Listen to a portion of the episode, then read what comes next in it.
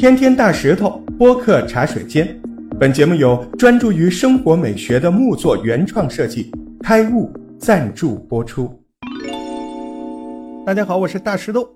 嗯，今天跟大家聊个啥呢？聊个颜色革命啊，不是你说那个政治颜色革命啊，我说的是正儿八经的关于颜色的革命。呃，从哪说起呢？有一个奢侈品大牌叫 Tiffany。蒂芙尼，我觉得很多人应该很熟悉吧？他们家那个很有特点啊，他们的包装盒颜色非常特别，让人过目不忘。我想大家都知道嘛，就是那种介于蓝和绿中间那个颜色。啊，对对对，你看我们这个播客节目的封面上也有很类似的这个颜色。还有人跟我开玩笑说：“哎呦，大石头，你这个节目封面老时髦了啊！这个颜色是蒂芙尼蓝呐。”我就跟他说。我可不敢用蒂芙尼蓝，我这个是蒂芙蓝。我我是认真回答的，我真没跟他开玩笑啊，真的，我这个是蒂芙蓝，不是蒂芙尼蓝。这是怎么一回事呢？很多人可能不知道，从一九九八年吧，蒂芙尼就对这个颜色，他自己这个颜色进行了商业注册，申请了颜色专利，编号是我有记，B 编号是 PMS 幺八三七，就是蒂芙尼那个颜色。然后这个颜色呢，就成了蒂芙尼蓝，也成了世界上最贵的颜色，因为专利保护嘛，嗯，未经这个蒂芙尼的许可，任何人都不能再用这个颜色。哎呦，谁能想到这年头被大自然创造出来的颜色，居然被资本家垄断？但是不是有句老话说得好吗？叫“路见不平，拔刀相助”。可能这个词儿用在这儿不合适啊，嗯，反正吧，就是有人跳出来了。对这个事儿进行了强烈的反击。今天呢，我就给你讲讲这个艺术家挑战资本垄断的故事。这个传奇的人物呢，呃，很多人称他叫做“颜料的英雄”。他游走在法律的边缘，专门嘲讽这些颜色的垄断者。这个人是英国人，嗯，这位艺术家叫做 Stu Simple。就前一天，他就发布了一个涂料颜色，跟这个蒂芙尼蓝非常相近。还故意取了个名字叫蒂芙兰，对，就是我前面说的。然后呢，后边这个蒂芙尼的尼，你看它被涂了，它不叫蒂芙尼蓝，它叫蒂芙兰。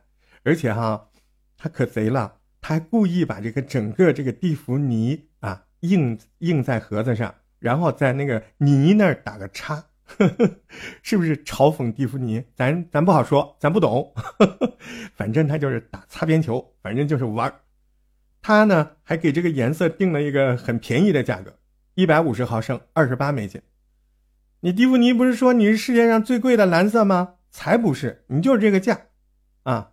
不仅如此，他还为这个涂料啊，就这个涂料，他还配这个跟蒂芙尼几乎一致的包装盒。这个就是大家印象中介乎于蓝和绿那种包装盒，嗯，你蒂芙尼不是说你们家蒂芙尼蓝的包装盒千金难买，不买首饰就不送吗？我告诉你，我这里点击就送。呃，虽然呢，他发明的这个蒂芙蓝跟真正的 Tiffany 这个蓝色，现实上看上去是肉眼有一点点看得出来差别的，但即使是这样，那天这个 Tiff 蓝。一推出来就一抢而空，因为大家都很支持他这种行为。其实呢，这已经不是这个艺术家第一次做这个解放颜色的事情了。早在二零一六年他就干过，那票更大。呃，从二零一四年说起，二零一四年有一家英国的公司发明出来一种超黑色的材料啊，这个也比较有名的，这个叫 Vanta Black，就是范塔黑。号称世界上最黑的黑，你说这个什么叫最黑的黑啊？呃，解释给你听啊。咱们能够看到的普通黑色，你只要还能看到这个，呃，意味着什么呢？就是还是有光能够反射回来。嗯，那范塔黑呢？那就是不同了。它这种涂料能够吸收百分之九十九点九六五的人眼可见光。就是一般这个光它都是能够被它吸收掉，所以呢，它就是世界上最黑的人造物质，因为几乎没有办法反射光线，就看上去就跟一个洞一样，让人看不到任何东西。大家可以想象一下啊，就是一张凹凸不平的这个钢板啊，铁板啊，不锈钢板，中间涂上这个泛塔黑的涂料之后，你远远的看上去，你就感觉它不是涂料，你就感觉那个铁板有一个洞，大黑洞。这种黑色颜料给人带来的那种视觉震撼，是普通黑色完全没有办法达到的。但是呢，这个颜色的涂料呢，它的使用权被人家包掉了。范塔黑艺术领域的独家使用权在谁手里？也是个英国人啊，在英国这个雕塑家阿里西卡普手里。世界上只有他一个人，这一个艺术家可以使用这个黑色创作。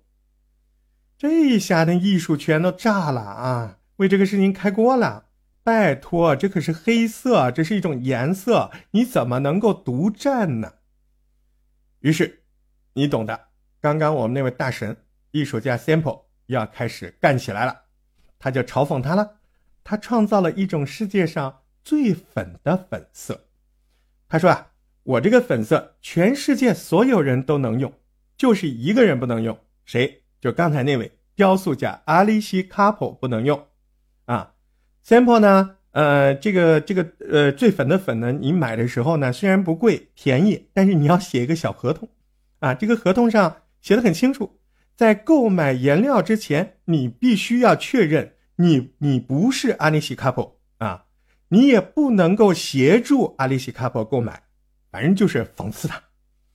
这个 sample 呢就开炮说啊，阿里西卡普，如果你愿意把这个范塔黑开放出来给大家用，那我就给你用我的粉色啊，最粉的粉。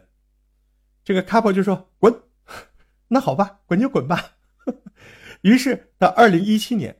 这个 sample 呢，它就研制出来世界上第二黑的黑，啊，这个有一说一啊，这个第二黑的黑呢，跟这个范塔黑相比，这个第二黑它还是有一些反光的，嗯，它没有那么厉害，它能够看到一定的轮廓，所以呢，对于大家来说，范塔黑又被垄断又很贵，而这个第二黑呢，非常的便宜，白菜价，所以范塔黑的平替版就是这个了。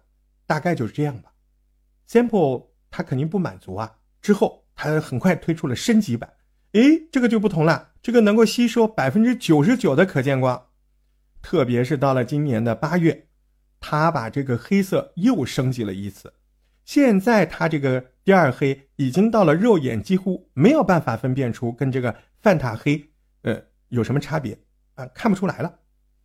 好，这个时候八月多少就快到九月份之前。这个 sample 就在网上讽刺的发出了公告啊，我们改进了技术，我们的黑颜料没有范塔黑的臭味儿啊，我们的颜料是可可爱爱的樱桃味道哦。当然了，除了 Alice Cable，谁都可以用，谁都用得起，呵呵，好玩吧？这人也挺有趣的哈，老有个性了。呵呵，光有个性不行，人家就是能研究出来平替版，还牛，对吧？Sample 在接受采访的时候就说：“说他自己小的时候呢，学画画一直都是自己制作油画颜料。为什么呢？买不起，家里穷，而且呢，艺术商店这个原料卖的都特别贵，这样就限制了这个颜色的使用，让价格和财富来控制谁可以使用某种颜色。他说这是非常可悲的，包括范塔黑，包括蒂芙尼蓝。”对于颜色的垄断，也许就是这个世界上众多由资本家掌控的垄断当中最令人难以接受的东西。但事实上，人类社会其实任何垄断都是不公平的，对吧？你看，咱们现在国家政府对于反垄断工作今年也是力度超大。所以说，任何恶性的垄断都是需要勇敢者去打破的，不是吗？